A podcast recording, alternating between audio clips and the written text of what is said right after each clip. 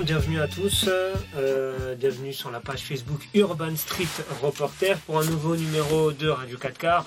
Vous commencez déjà à connaître le rendez-vous. Toutes les deux semaines, on revient sur les faits marquants euh, de euh, l'actualité. Donc, juste avant d'évoquer les thèmes déjà noté dans le titre, qu'Ibrahim a, a, eu le soin de mettre euh, dans le titre. Euh, N'hésitez pas à nous suivre sur l'ensemble de nos réseaux sociaux, c'est très important euh, pour soutenir le projet Urban Street Reporter sur Facebook et, et, sur nos autres réseaux sociaux, Twitter, Instagram, USR officiel et notre YouTube. Espoir et création. D'ailleurs, on va bientôt atteindre la barre des 1000 abonnés. Si ah, j'ai pas fait attention. Bah, c'est bien, ça, ça progresse. On va, on va, on va guetter tout ça. Donc, abonnez-vous en masse, comme ça, on pourra monétiser les. les... c'est important. C'est une étape euh, très très importante. Euh, pour m'accompagner cet après-midi, euh, bah, mon fidèle dérangeur cabralisé aujourd'hui. Ça faisait longtemps que je t'avais pas vu avec un. Ça faisait longtemps. Le temps ne le permettait pas. Il faisait trop froid pour que je laisse mes oreilles apparentes. C'est vrai, c'est vrai. Là, c'est la saison qui arrive. Là, vous allez me voir très souvent avec euh, ce petit bonnet là. Comment tu vas, Ibrahim? Ça va très bien et toi? Ça va, ça va, il fait chaud. Euh, bah, ça va pas durer parce que dès demain, là, les températures vont baisser, mais en tout cas, on a eu un bon début de semaine en termes de, de température. Ça fait plaisir.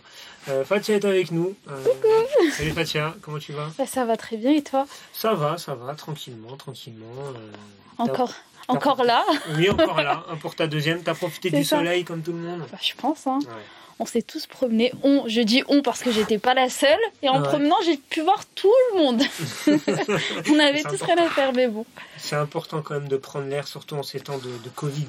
C'est sûr. Et euh, Samia qui est également avec nous. Salut Samia. Salut. Bah, heureuse d'être parmi vous euh, aujourd'hui. C'est ta première. C'est ma première, euh, effectivement, euh, pour, pour ces échanges-là, mais pas ma première à Espoir et Création. bah, bienvenue en tout cas. Bienvenue Merci beaucoup pour l'invitation. Euh, je viens de me rendre compte que j'avais pas parlé dans le micro, et ça c'est pas très professionnel, mais bon, c'est pas grave, ça, ça va pas se, se voir lors du podcast. Je l'espère en tout cas. Euh, merci Samia pour le thé, j'en profite quand même, elle nous a fait le thé. Donc merci beaucoup, et c'est important de rendre hommage à ceux qui nous font euh, à manger. Brian, toi qui es pâtissier, qui nous a jamais rien fait. bon, les gars, on va, les gars et les filles, euh, on va, on va commencer. Je me suis rattrapé. Euh, on, on, va commencer l'émission avec les Euh, malheureusement, deux décès cette semaine dans l'Essonne. On en parlera autour de la table. Comment enrayer cette spirale de violence? Deuxième sujet, l'islamo-gauchisme. C'est un terme qui a été relancé par le gouvernement à travers Frédéric Vidal, ministre de l'enseignement supérieur.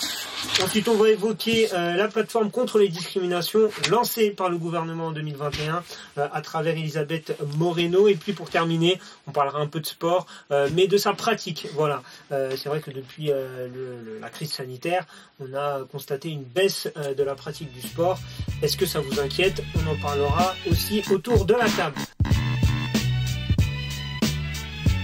Va démarrer l'émission, euh, les amis, avec euh. Et euh, malheureusement, c'est ce qui a fait l'actualité cette semaine. Deux décès dans l'Essonne, hein, donc dans le même département. Une fille de 14 ans qui a été poignardée à Saint-Chéron. six mineurs d'ailleurs ont été mis en examen suite à l'enquête. Et puis 24 heures après, un autre adolescent de 14 ans est, est décédé dans les conditions similaires à Boussy-Saint-Antoine les amis autour de la table, euh, déjà, comment expliquez-vous cette croissance euh, dans la violence euh, dans, dans ces rixes et entre jeunes? C'est quand même un thème, Ibrahim, voilà, je te prends en témoin, on en a souvent parlé ici. On est malheureusement très familier ouais. de ce, de ce sujet-là. Mais on a l'impression que ça s'arrête pas et que la, la, violence même augmente d'année de, de, en année. Euh, je ne sais pas si les filles veulent commencer, mais oui, effectivement, c'est vrai que c'est vraiment très désolant. Hein. C'est ici à l'association particulièrement, on a dû euh, faire face à, à, ce type de violence hein, depuis plusieurs années. Et euh, bon, ça s'était calmé, mais on n'arrive jamais à y mettre fin. C'est-à-dire que quand on arrive à, à calmer euh, euh, certains, certains jeunes, il y a toujours la génération en dessous qui, qui arrive un an après, etc., et qui refait les mêmes bêtises, entre guillemets. Et ce qu'on remarque, c'est que ils sont de plus en plus jeunes, en fait. Mmh. Moi, c'est ce qui m'effraie euh, vraiment. Mmh. Et euh, franchement, aujourd'hui, je ne sais même pas euh, quoi dire quand j'entends ce genre d'histoire. C'est limite, ça me fait toujours mal au cœur. Mais je me dis, euh, qu'est-ce qu'il faut faire de plus, quoi mmh. Après, malheureusement, nous, à notre échelle de simples citoyens, etc., on est limité en termes d'action. Euh, on a besoin du gouvernement. Et euh, les réponses, malheureusement, moi j'ai l'impression qu'elles restent toujours à la surface. On ne traite jamais le problème sur le fond. C'est-à-dire que quand il y a un problème, on va dire ah on va envoyer des patrouilles. Mm. Mais non, c'est pas c'est pas c'est pas ça le problème. Oui. Fatia. Sur ça, je suis complètement d'accord. En fait, il y a un problème au niveau de. Moi, je pense le vrai sujet, c'est au niveau de la euh, sensibilisation au niveau des jeunes. Et ça, ça passe par qui Par des représentants sur le terrain, mhm. des personnes, je pense. Ok, on pourrait demander un soutien de la part euh, des établissements scolaires, discuter un peu plus avec les jeunes par rapport à ces à leurs attachements au niveau des cités ou leurs quartiers et leur expliquer qu'en fait c'est pas ils doivent pas défendre sa corps et âme mais au contraire l'un n'empêche pas l'autre. Venir d'un quartier ou d'une cité ne veut pas dire rentrer obligatoirement en guerre avec un autre quartier dans une même ville.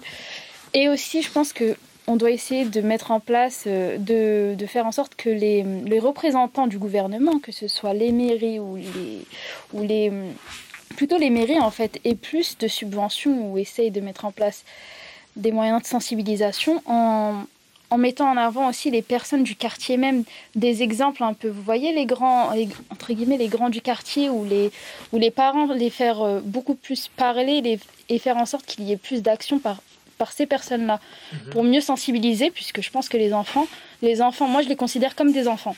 Je les considère comme des enfants, mais je pense que ces enfants-là ont besoin de personnes qui, qui, connaissent pour, leur, pour les recadrer un peu plus. Mhm. Samia alors moi, effectivement, c'est un sujet aussi qui me, qui me touche beaucoup, cette question d'Eric. Tu as posé la question en disant, euh, est-ce qu'on a également l'impression qu'il y a une recrudescence de cette violence-là? Moi, j'ai envie de dire que cette violence-là, elle a toujours, euh, elle a toujours été présente. Les RICS ont toujours euh, existé. ils sont peut-être aujourd'hui un peu plus médiatisés. et puis il y a aussi ce phénomène des réseaux sociaux qui vient aussi les mettre beaucoup plus en, en évidence. Donc euh, c'est un problème qui est connu, euh, qui est connu aussi des autorités. Euh, ils ne peuvent pas le nier. Les solutions politiques, elles, n'ont jamais été à la hauteur. Il y a eu une époque où on avait les médiateurs sur le terrain, donc qui étaient effectivement financés par le gouvernement, et puis ça a été ça a été retiré. Donc on a des coupes budgétaires alors que le problème, effectivement, il est bien présent. Est-ce qu'il est euh, beaucoup plus important? Je ne le pense pas. Je pense encore une fois qu'il y a l'effet médiatique qui fait que on a l'impression que c'est beaucoup plus important. Euh, d'ailleurs, euh, j'ai une pensée pour une de mes collègues journalistes, Céline Bory, mhm. qui a écrit il y a quelques jours un article sur le Bondi Blog sur mhm. cette question-là, parce que elle soulevait ça, le fait que effectivement Derrick s'il n'y en a pas plus euh, qu'avant, puisque elle se souvient euh, de l'époque où euh, elle était dans les quartiers dans l'Essonne et il y en avait il y en avait tout autant. donc oui, la question est aujourd'hui clairement les pouvoirs publics vont-ils enfin se saisir une bonne fois pour toutes de, de cette question-là? Euh, et si oui, qu'est-ce, qui va être mis en place? Parce qu'aujourd'hui, on a beaucoup d'effets d'annonce. Euh, là, pendant euh, dix jours, donc on va on va aborder le sujet. Il va y avoir plein de polémiques encore autour. mais les solutions sur le terrain, quelles sont-elles? Donc voilà. Donc moi, c'est, plutôt ces, ces personnes-là que que j'interroge parce que ceux qui sont sur le terrain dans les quartiers, ils font le maximum donc euh, ici, euh, Espoir et Création, euh, enfin, c'en est un parfait exemple. mais aujourd'hui, les moyens restent réduits. et c'est un phénomène qui est bien ancré. Tu me disais tout à l'heure, de génération en génération, c'est quelque chose qui est à la limite de la transmission. Donc il faut s'inquiéter de ça. Et il y a une autre question qui est tout simplement se demander pour quelles raisons ces jeunes en viennent à s'exprimer par la violence physique.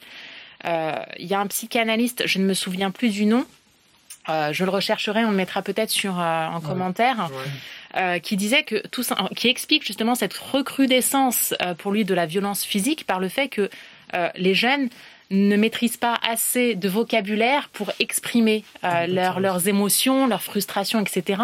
Et que ça finit par se traduire par une violence physique. Donc je pense que ça aussi c'est un sujet qu'il faudrait, il faudrait pousser, il faudrait étudier euh, même au niveau des écoles. Et encore une fois, moi je suis convaincue d'une chose, c'est que le résultat ne sera probant que lorsque tous les acteurs autour de la jeunesse se réuniront et travailleront ensemble. Exactement. Alors, euh, est-ce que vous avez quelque chose à rajouter par rapport à ce que ça Oui, moi je voulais rajouter euh, par rapport à, aux causes. Parce que c'est toujours ça en fait. Au lieu de traiter les problèmes en surface, c'est bien de se poser autour de la table avec des différents acteurs, euh, le gouvernement, les associations, les établissements scolaires, les familles, etc. Et d'essayer de comprendre en fait qu'est-ce qui amène cette violence-là. Mm, mm. Et euh, c'est sûr que voilà, il y a plusieurs facteurs, mais parmi les facteurs, euh, quand on regarde les quartiers qui sont touchés par le phénomène des RICS, c'est les quartiers qui sont pauvres généralement. Donc il y a un lien direct avec la pauvreté. Il y a aussi un lien direct avec euh, ce que, avec euh, voilà, les, les, les géographes euh, pourront bien expliquer ça en termes d'aménagement du territoire. C'est-à-dire que certains, certains endroits, certaines villes, comment les quartiers sont organisés, bon, ils sont organisés de telle sorte à ce que les gens ils s'identifient comme s'ils n'étaient pas ensemble. C'est-à-dire que quand on est jeune, à un certain moment donné, on s'identifie à un groupe, on s'identifie à un quartier. Et donc, quand on arrivera aussi à briser ce côté tel quartier, tel quartier, ça sera une, une des voies aussi pour faire en sorte que ces, euh, ces risques diminuent. Mais la question de la pauvreté, elle est vraiment centrale dans cette problématique. Ouais. Enfin, tu as un truc à, rajouter? Non, euh, Le fait qu'une fille soit touchée, c'est assez nouveau quand même, euh, et ça a ému beaucoup de monde. Est-ce que vous pensez que malheureusement ce décès-là euh, va peut-être euh, avoir l'effet d'un électrochoc dans cette lutte-là, euh, ou vous pensez que c'est pas malheureusement c'est pas c'est pas suffisant C'est quoi votre avis là-dessus? Fait qu'une fille soit touchée. On a beaucoup insisté sur ça cette semaine médiatiquement. Alors justement, on revient encore une fois à la question des médias. C'est mmh. que que ce soit une fille ou un garçon, encore une fois, le drame, il est il est au même niveau que ce soit pour les familles euh, ou pour qui que ce soit, ça reste, ça reste une tragédie. Effectivement, le fait que ça touche une, euh, une fille d'un point de vue euh, médiatique, on va plus s'intéresser, j'ai envie de dire, au phénomène. Parce qu'en réalité, Derrick, c'est des pertes dans, les, dans les quartiers populaires. Il y en a énormément, on le sait. mais ce ne sont pas des faits qui sont couverts par les médias. Euh, donc là, je pense que déjà, euh, le fait que ça se soit produit dans une commune avec peu d'habitants, euh, ça a attiré aussi une couverture. qui était censé être tranquille. Enfin, voilà. je lisais dans les articles, c'est que malheureusement, là où la jeune fille est, décédée, c'est dans un, alors c'est où? C'est à Saint-Chéron. C'est un coin assez calme, qui était réputé comme étant calme. Voilà, donc avec peu d'habitants en plus. Donc c'est un phénomène inédit euh, là-bas sur place. Donc ce qui explique la couverture médiatique. Et deuxièmement, bah oui, le fait que ce soit une fille, euh, euh, forcément, on se pose beaucoup plus de questions. que faisait-elle là Est-ce qu'elle était impliquée? Oui, non. Est-ce que ça a été juste entre guillemets euh, un dommage euh, collatéral de cette rixe-là.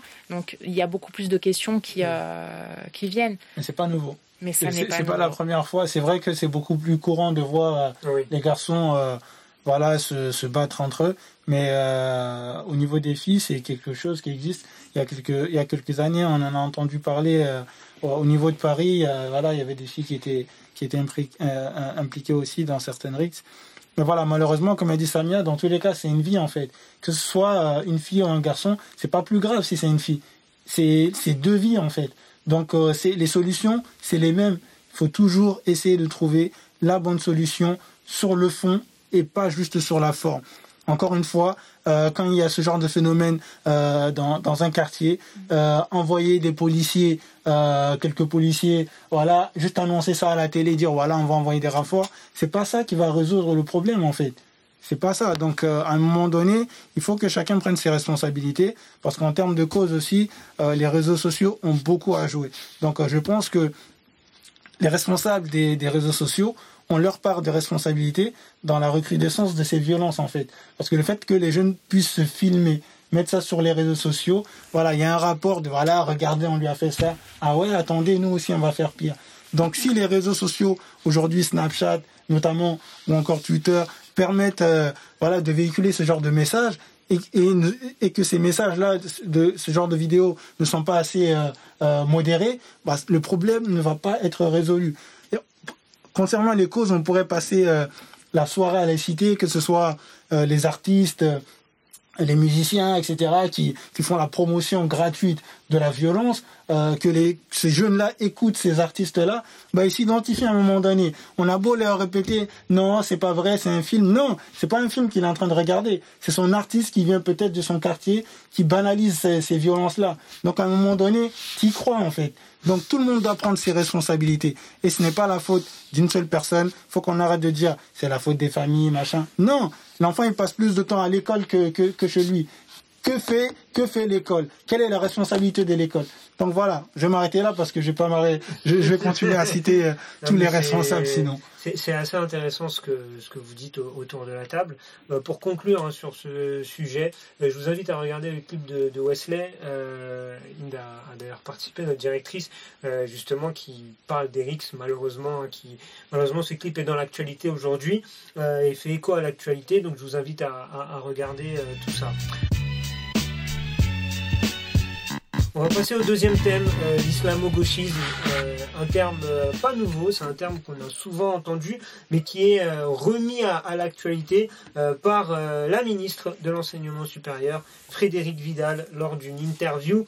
Est-ce que ce terme est une nouvelle fois utilisé pour stigmatiser une nouvelle fois euh, une, une communauté. Vas-y, Brahim, euh, t'as des trucs à dire. Hein, que t'as le cœur lourd. Le hein. soupir en dit long. Ah, bah, en fait, euh, c'est connu en France que les musulmans sont toujours la cible de, des différents gouvernements.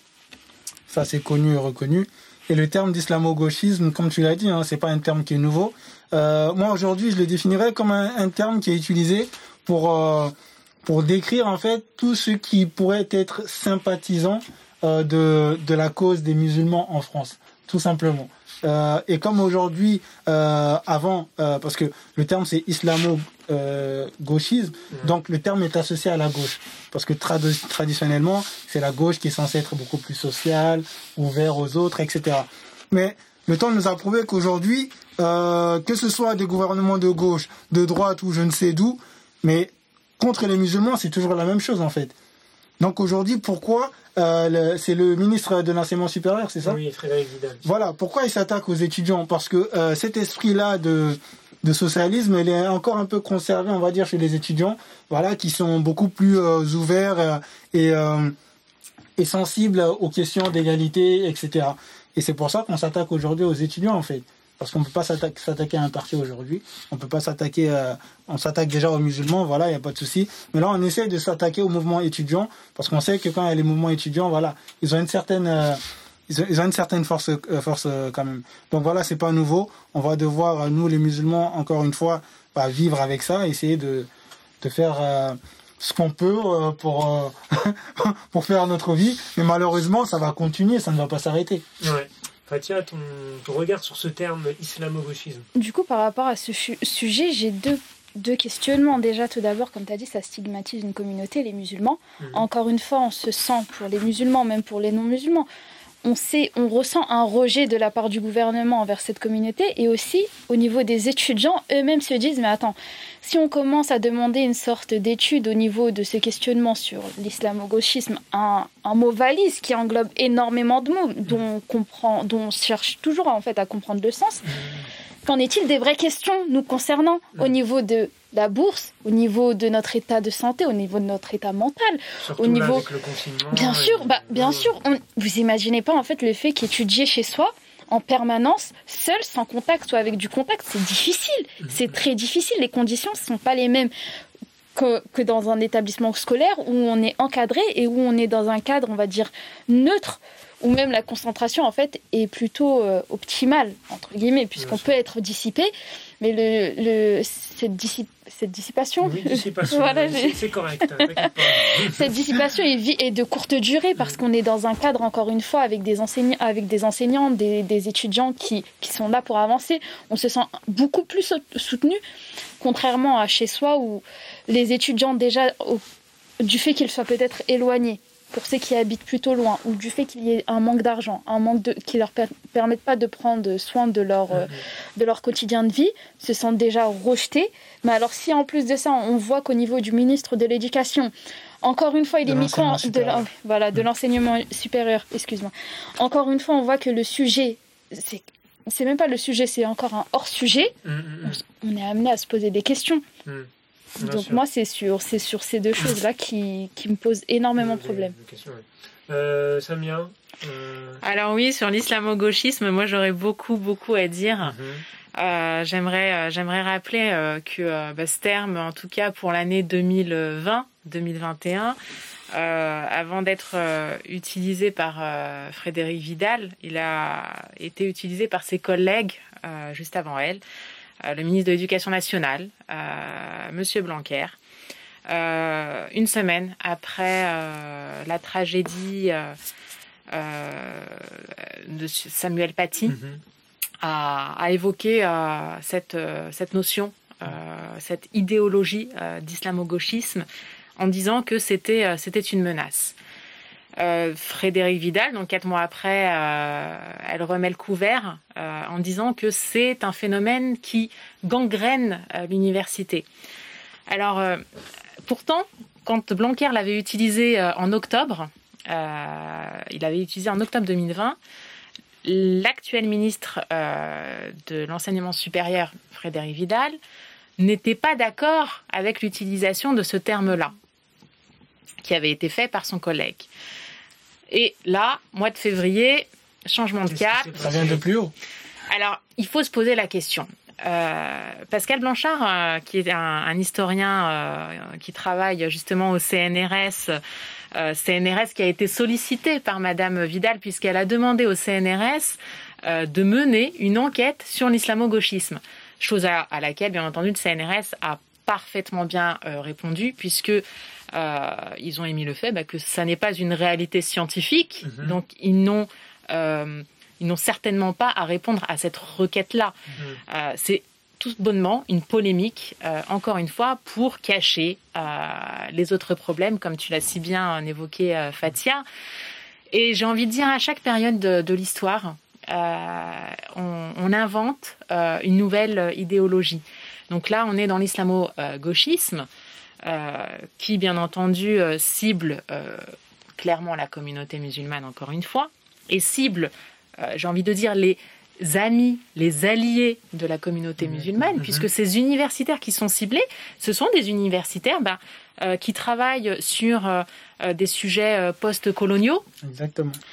Qui travaillent bah, sur l'histoire de l'islam. je vais en citer quelques-uns qui ont été énumérés, hein, notamment par des députés LR. Ils les ont étiquetés d'islamo-gauchistes, donc on peut les citer. Euh, donc il y a euh, Monsieur Burga, il y a euh, Monsieur Pascal Blanchard. Ils, sont assez nombreux tout de même. Donc et on essaie de faire croire que c'est un phénomène qui est propre au monde universitaire et que c'est une menace pour les idéologies, que même le monde étudiant est menacé. Eh bien, si on remonte quelques décennies avant, on avait ce même phénomène. Eh ben, c'était le judéo-bolchevisme. Mhm et on en connaît les conséquences par la suite. Euh, encore une fois, on tentait euh, de discriminer, de stigmatiser une communauté, mm, mm. et là, rebelote, j'ai envie de dire.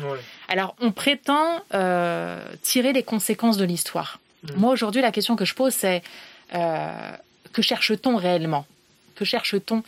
Si on cherche à tirer les conséquences de l'histoire d'il y a une cinquantaine d'années, il va falloir faire attention aux termes qu'on utilise, mais surtout, il va falloir faire attention, euh, j'ai envie de dire, à ces coulisses en fait, parce que ça se prépare derrière. Ah, Je vous ai dit, Frédéric Vidal était contre il y a quelques mois avant, euh, et là, quelques mois après, elle est convaincue que c'est une idéologie qui menace le monde universitaire. Mm, mm, mm. c'est effectivement. Euh, euh, c'est malheureusement un, terme qui revient dans, l'actualité. Je suis assez d'accord avec toi, Samia, par rapport à tout ce que tu dis. Et, du coup, moi, je me suis posé la question quand même, comment on arrive à faire le lien? Alors, Ibrahim a un peu répondu à, cette question, mais j'aimerais avoir votre avis, les filles, entre la gauche et, euh, l'islam. Pourquoi, euh, pourquoi islamo-gauchisme? Pourquoi s'attaquer à, on va dire, à une comment comment on pourrait appeler ça pas un parti mais à une manière de penser euh, et de l'allier à, à l'islam et c'est pas et c'est pas flatteur venant de la bouche de Frédéric Vidal on avait bien compris. Euh, bah, moi, je vais, je vais répondre sur la partie euh, historique de l'origine en fait du mot islamo-gauchisme. Mhm. Euh, l'islamo-gauchisme, en fait, il est, il est pas né en France, hein, euh, ce, enfin, pas ce phénomène, mais en tout cas ce terme-là. Mhm. Euh, il est né euh, en Grande-Bretagne, euh, c'était suite à un, un, phénomène syndicaliste, donc de gauche, etc. Et puis, enfin voilà, en même temps, il y avait un, un, un, certain éveil de la communauté musulmane qui, qui était organisé. Donc, on a vu ces deux termes se lier au fur et à mesure dans les études, mais également médiatiquement parlant. Euh, ensuite, il a été euh, importé euh, dans, les années 2000 par un, un historien André Taguieff, Pierre-André Taguieff, qui l'a utilisé, mais pour instrumentaliser, pour expliciter en quelque sorte les, les réactions de certains, euh, de certains universitaires, de certains chercheurs, de certains intellectuels euh, qui se positionnaient euh, plus ou moins en faveur de la communauté musulmane. donc à partir de ce moment-là, on a décidé clairement d'apposer au terme islamo-gauchisme une étiquette péjorative. Donc aujourd'hui, le terme d'islamo-gauchisme, ça n'est pas juste une idéologie, maintenant c'est devenu euh, une injure. C'est-à-dire que le monde universitaire aujourd'hui, les chercheurs le vivent comme étant une injure. D'ailleurs, euh, il y a une universitaire, je ne me souviens plus de son nom décidément aujourd'hui, euh, qui vient euh, de porter plainte contre un député euh, LR qui avait fait un tweet en, au mois de novembre euh, où il avait cité sept universitaires euh, et euh, les avait étiquetés d'islamo-gauchistes. Euh, et donc elle faisait partie de la liste. Et elle vient de, de, de, de, porter plainte donc au mois de février parce que voilà clairement aujourd'hui c'est devenu une insulte. Une insulte. Donc alors là aussi on, a, on, on avance en fait on tente de criminaliser les personnes qui seraient dans l'échange avec euh, euh, bah, les gens de la communauté musulmane, tout simplement. Ce, ce mot-là n'attaque pas directement les musulmans, mais ceux qui auraient une sensibilité ou une juste une ouverture d'esprit, en fait, vis-à-vis de, de, la communauté musulmane. Quoi. Tout à fait. Fatia bon, En soi, malgré qu'il qui ne se rattache pas vraiment à, à l'islam, mm -hmm. ça reste que sa base, c'est islamo. Mm -hmm. Islamo, ça veut dire quand bien même on dirait oui, mais on n'attaque pas l'ensemble de l'ensemble des personnes, mmh. on est encore une fois la cible. Mmh. Et donc après, c'est un sujet récurrent. À chaque fois, on se sent, comme je, comme je vous l'ai dit, rejeté, rejeté. Et même au niveau des, de, des universités où les étudiants, on va dire, sont beaucoup plus présents et beaucoup plus forts au niveau de, de leur euh, point de vue et où ils refusent de, de laisser passer des, pas des thèses, mais des, des, euh, au niveau des amphithéâtres, des sujets de débat qui n'ont pas lieu d'être. Mmh, mmh. C'est pour ça qu'au niveau de l'éducation, on pense que restreindre, restreindre, on va dire, ces espaces, ces espaces d'échange à haute voix est un moyen, entre guillemets, de, de restreindre aussi les débats à l'extérieur et donc mmh. dans, un peu plus dans l'entièreté. Euh, voilà. Ouais, Écoutez, euh, donnez-nous hein, votre avis hein, sur, euh, sur ce thème-là, bien évidemment, hein, euh, en direct ou en replay troisième sujet, euh, la plateforme contre les discriminations. Euh, c'est une plateforme qui a été lancée cette année, en 2021, euh, par Elisabeth Moreno, ministre déléguée qui gère l'égalité entre les hommes et les femmes, la diversité et l'égalité des chances. C'est une interface d'accompagnement des victimes et il y a même un numéro, numéro vert, hein, qui est disponible pour tous, le 3928. les amis, est-ce que vous pensez que cette plateforme est un tournant dans la lutte contre les discriminations ou c'est un, un, un, nouveau, euh, un nouvel effet d'annonce, une nouvelle effet d'annonce euh, et qu'au final il n'y aura pas trop de, de changements. C'est quoi votre regard par rapport à, à ce dispositif? Effet d'annonce, hein, moi je pense. Hein. Je pense que c'est un effet d'annonce, mais euh, mais c'est important quand même. C'est c'est un peu important. Ouais. Euh, c'est symbolique, j'ai envie de te dire. Euh, C'était une promesse d'Emmanuel Macron dans une interview avec le média le média brut. Mm. Et je pense que c'est important à, à un niveau. Moi, c'est ce qui m'importe le plus. C'est en termes de chiffres. C'est-à-dire que ce qui permet aujourd'hui de quantifier euh, certaines problématiques, par exemple, si on prend l'exemple des violences policières, ce qui fait qu'aujourd'hui qu'on dit que le gouvernement continue de nier, entre guillemets, les violences policières, c'est par rapport aussi au nombre de fois où les gens vont porter plainte, etc. Là, aujourd'hui, avec euh, ces signalements, bah, plus on aura de signalements, euh, plus euh, le gouvernement, euh, enfin moins le gouvernement pourra nier l'existence de certaines discriminations. Donc, en ce sens-là, c'est important. Mais après, qu'est-ce qu'on va en faire? Mm. Moi, c'est ça qui est, c'est ça que j'attends. Et si bah, du coup, par rapport à cette plateforme, il est dit que plus de 700 personnes sont, euh, sont à l'écoute des juristes, des associations et des conseillers. Les personnes, peuvent, les personnes qui subissent une discrimination ou qui sont témoins d'une discrimination peuvent les contacter pour mettre en avant leurs soucis. Mmh. C'est des soucis quotidiens, mineurs comme majeurs, ou euh, ou aucune, ou aucune catégorie, on va dire que ce soit du, le catégorie du sexe ou bien de l'âge ou encore d'un handicap, sont mm. rejetés. Mm. Après, comme tu as dit, tout est. Moi, personnellement, je pense que tout est sur euh, la, la, durée. En gros, si. Hum, si. Comment dire Si les appels. Si les personnes font un effort et on pourrait non c'est même pas on pour réflexe en fait de les contacter et que et qu'il y a un retour sérieux au niveau de, des, réponses à leurs besoins, mm. alors là, ça peut être intéressant. Mais si c'est mis aussitôt au placard, parce que tout simplement, et l'État, en fait, n'est pas très actif. C'est un juste c'est juste un sujet d'actualité jeté en pâture pour essayer d'atténuer encore une fois le rejet un peu de certaines catégories mm. sociales, sociaux, sociales, social ou sociaux social. social. Voilà, social. tu vois, c'est génial, j'ai des bugs aussi. Mais en gros, si c'est juste un sujet d'actualité pour essayer d'atténuer toutes ces, euh, toute cette tout ce rejet en fait ressenti par certaines catégories sociales, alors là ça peut être intéressant car ça pourrait vraiment aider des personnes qui se trouvent dans le besoin, sachant aussi qu'avec tous, tous les problèmes d'actualité aussi liés au chômage, liés aux violences, liés aux, liés aux violences qui sont encore plus en hausse mm. suite au confinement. Donc j'espère vraiment qu'il y aura un retour par rapport à, par rapport à ça, un retour positif. Mais ouais, j'y, ouais, je, voilà. bien. alors, euh, bah, moi, je, je n'étais pas très au courant euh, de, de, cette plateforme. Vous me l'avez euh, annoncé tout à l'heure. j'ai aussi un avis assez, enfin, je suis assez sceptique moi sur sur ce type de démarche euh, comme tu me disais, Ibrahim, comptabiliser, euh, ça va peut-être servir effectivement à apporter des chiffres euh, que euh, le gouvernement ne pourra plus nier. mais quel est le dispositif derrière pour répondre à, toutes, à toutes ces discriminations? Parce que des structures, en fait, un petit peu similaires euh, qui référence les discriminations, hein, euh, qu'elles soient euh, de genre, de race ou autre, il en existe. Une seule, et même, il n'en existe pas, mais il en existe pour chaque discrimination. au niveau national, je n'ai pas vu de réponse probante être, être apportée.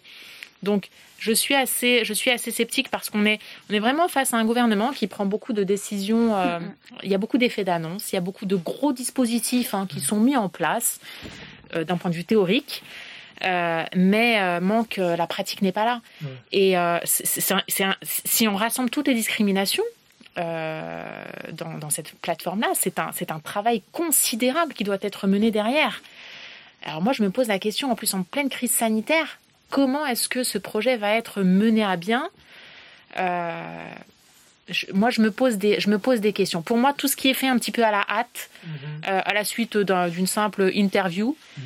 euh, sceptique. moi, je suis, je suis très sceptique. Moi, je, mhm. je crois dans les projets, les initiatives qui sont portées par un travail vraiment de recherche et de fond, et pour lesquels on met les moyens au fur et à mesure. Mm. Euh, là, il me semble que c'est pas que c'est pas le cas. Ouais.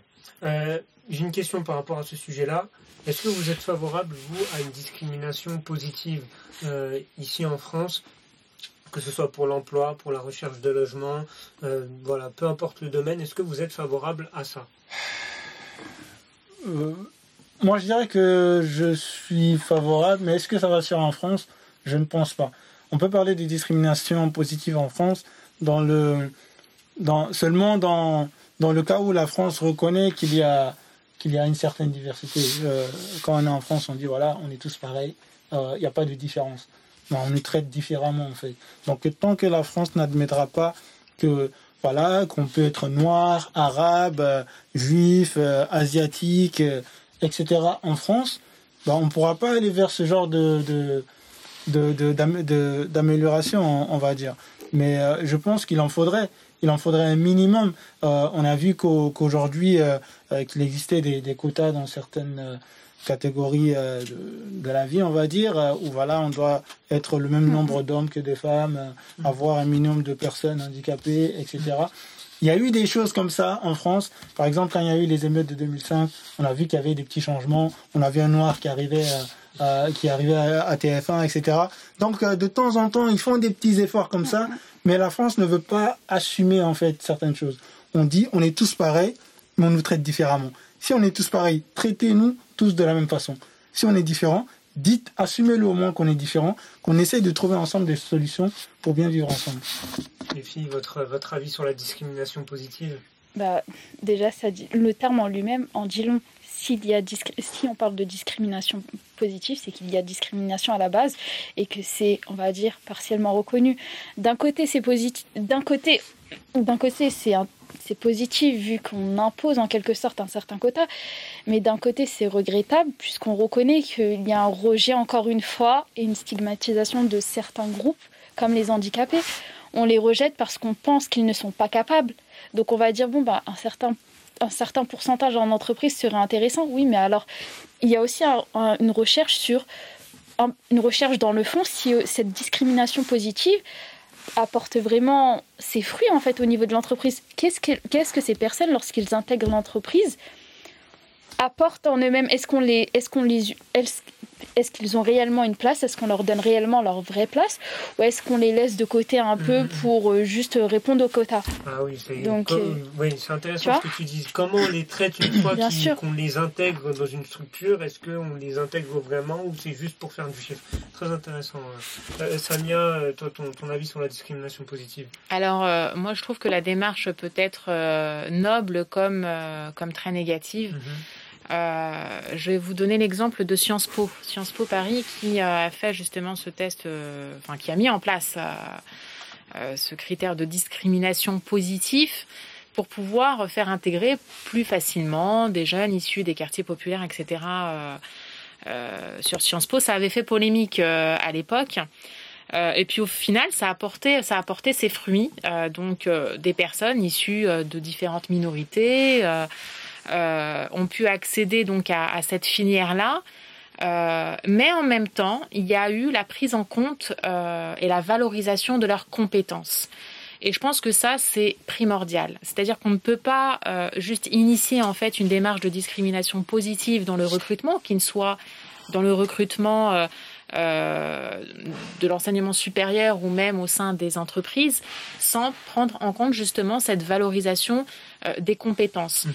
D'une part parce que pour le, le ou la candidate, mhm. euh, ça ne serait plus valorisant pour elle-même et je pense que durant toute sa carrière, une sorte de frustration la poursuivrait. Est-ce que je suis ici euh, parce que voilà. je dois respecter un quota. Tout à fait. Mm. Euh, donc je pense que c'est quelque chose qui doit se travailler d'un point de vue euh, sociologique et psychologique, mm-hmm. et encore une fois pas être mis comme ça, comme étant une simple politique qu'on met en place et hop on enclenche. On a vu beaucoup d'échecs justement dans ce type d'initiative où c'était juste voilà une décision politique, mais encore une fois qui n'émanait pas d'une recherche. Et je pense que là les sciences humaines ont un gros travail euh, à faire sur, sur cette question-là. Il y a déjà hein, de très très bons travaux euh, qui, qui existent sur, sur ces questions et je pense qu'il faut les prendre en considération aujourd'hui. Mmh. Ah, j'aimerais rajouter quelque chose. Je disais tout à l'heure que j'étais plutôt favorable, même si je ne pense pas que de façon assumée ça se fera en France. Je vais revenir un peu sur ce que j'ai dit parce que j'ai bien écouté ce que Samia vient de dire et ça m'a rappelé quelque chose sur, par exemple, sur l'exemple de, de Sciences Po. Le problème avec ce genre de discrimination positive, parce que ça en est un peu un, euh, c'est qu'on nous traite un peu, nous, les personnes qui sont issues de certaines minorités, etc., pour ceux qui vont aller dans l'élite, entre guillemets, comme des exceptions. Mm. C'est-à-dire qu'on va être dans un groupe, par exemple, on va avoir un noir, un arabe, euh, euh, voilà, qui vient des, ou quelqu'un qui vient tout simplement des quartiers populaires. Cette personne-là va être vue comme l'exception. En fait, c'est l'exception qui va confirmer la règle. C'est-à-dire, par exemple, ils sont tous nuls, Mais il y en a quelques-uns qui sont bons en fait.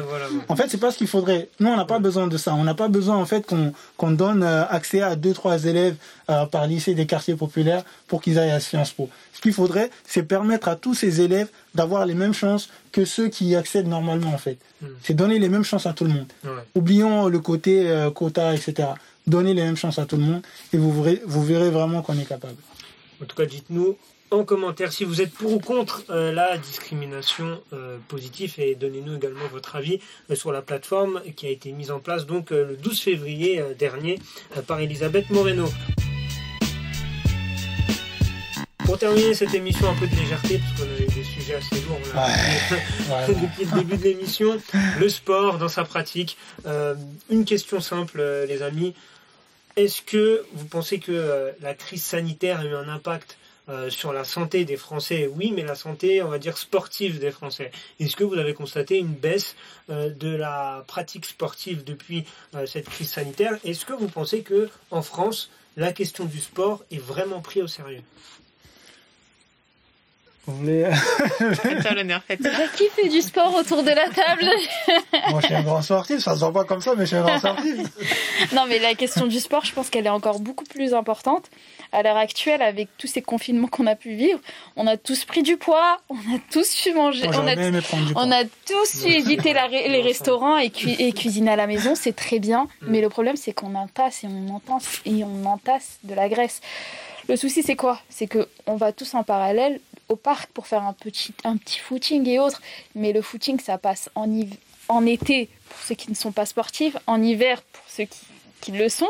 Mais généralement, ça passe pas plus. On essaye de, se concentrer vers les salles, vers les salles, bah, les salles de, les salles de sport. Mais maintenant que c'est fermé, on fait, comment mm. on fait comment? Moi, c'est un sujet un peu qui m'intéresse. D'un côté, je me dis, si les salles de sport sont fermées, comment on va faire pour euh, essayer de d'avoir d'autres moyens que le parc, en fait, pour euh, déjà avoir un peu plus de sociabilité, mais aussi faire d'autres choses qu'un footing ou je ne sais quoi. Et si les salles de sport restent fermées, le mieux pour moi, c'est de, réadapter les espaces sportifs et faire en sorte que dans chaque euh, zone d'habitation, il y ait un peu plus de, moyens. Mm. Et après, c'est encore une fois un sujet lié au budget. Exactement. Non, le sport, euh, le sport, c'est important. Hein. C'est important à la fois pour la santé, euh, comme l'a dit Fatia, mais aussi pour le mental aussi. Mm, mm, là, ça fait quasiment un an que le que le sport amateur est complètement à l'arrêt. Mm. Euh, donc euh, il y a des ça engendre des problèmes financiers. Mais euh, moi personnellement, je suis pas un très grand sportif. Hein. Ah mais j'aime le sport. C'est-à-dire que j'ai pratiqué pendant quelques années, mais ces 5-6 dernières années, je joue régulièrement au foot, par exemple, avec mes amis. Tu sors, vous allez jouer ensemble, etc. Et c'est vrai que ces moments-là manquent.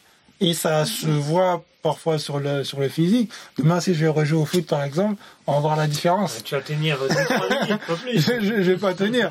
Et effectivement, on a toujours cette possibilité quand même euh, de sortir courir tout seul, etc. Mais voilà, le sport, c'est, c'est aussi une certaine convivialité. Donc, euh, ne pas avoir euh, ce côté euh, groupe, c'est compliqué. Après, je peux très bien comprendre que là, avec la, la, crise sanitaire, c'est compliqué de tout réouvrir, etc. Mais je suis sûr et certain que si on met en place les mesures qu'il faut pour qu'on puisse pratiquer, pourquoi pas en fait Samia euh, bah écoute, euh, moi je, je te parlerai là de mes, de mes enfants qui sont en, club sportif euh, et euh, bah, qui, qui ont vu euh, bah, leur sport préféré être du jour au lendemain mis à l'arrêt. J'espère que c'est le foot. Basket. Non, basket. Basket. bien raison d'aimer le basket. mes, filles sont, euh, sont des basketteuses et du coup, elles l'ont très mal vécu. Mhm. euh, pourtant, il y a eu euh, vraiment de très beaux efforts de la part du, du club sportif. Vraiment, euh, ils, sont, ils sont vraiment formidables. Mhm. mais encore une fois, les mesures au niveau national n'ont pas été au rendez-vous. J'ai discuté il y a quelque temps avec euh, le vice-président euh, d'une région, euh, pas, pas, pas Île-de-France. Mmh. qui œuvre beaucoup sur cette question du, du, sport et qui a proposé des solutions à l'échelle nationale pour une reprise du sport, même en club. Euh, et aujourd'hui, bah, on est encore dans l'attente, alors que ces propositions, elles ont été faites euh, pendant la période du, du, du premier confinement. Euh, tu as évoqué la, la problématique euh, financière. Pour les mm. clubs, c'est très très lourd. Hein. Euh, donc bah, là, il n'y a, y a, plus du tout d'entrée d'argent. Il y a certains clubs qui vont très certainement devoir fermer disparaître. Voilà. Euh, donc c'est un problème qu'on évoque très peu et mm. qui est pourtant euh, un gros un gros problème, qui est une grave conséquence de cette crise-là. Euh, à la fois sur les enfants, euh, moi qui ont très mal vécu le fait d'arrêter de, de, le basket, bon, ils ont la chance de, de pouvoir le pratiquer euh, à côté de la maison, euh, ce qui n'est pas le cas pour la majorité des, des enfants. Fatia a évoqué le fait de réadapter aussi les, les infrastructures. Euh, moi, je pense qu'il y a tout à fait possibilité bah, de, de, de, faire du sport à l'extérieur, mmh. euh, d'aménager les, les, les, créneaux horaires. Il y a toujours une solution, je pense. Il faut juste faire plus d'efforts. Effectivement, ça va demander aux collectivités territoriales de travailler davantage sur ces questions-là. Mais je pense que maintenant, il faut vraiment le faire parce que je ne veux pas être pessimiste, mais euh, enfin voilà, on est encore dans la crise, on ne sait pas encore pour combien de temps. Mm. Donc n'attendons pas, n'attendons pas que ça se finisse. Faisons bah, comme si ça allait, euh, j'ai envie de dire, faire partie encore, de, nos vies, voilà, de nos vies pendant quelques mois, parce que faut le dire, c'est encore le cas. Hein. la, l'urgence se, enfin, se termine officiellement au mois de juin, mm. si ça n'est pas repoussé. Mm. Euh, entre temps, faut bien faire, faut bien faire des choses. On ne va pas rester euh, à l'arrêt. Effectivement, effectivement.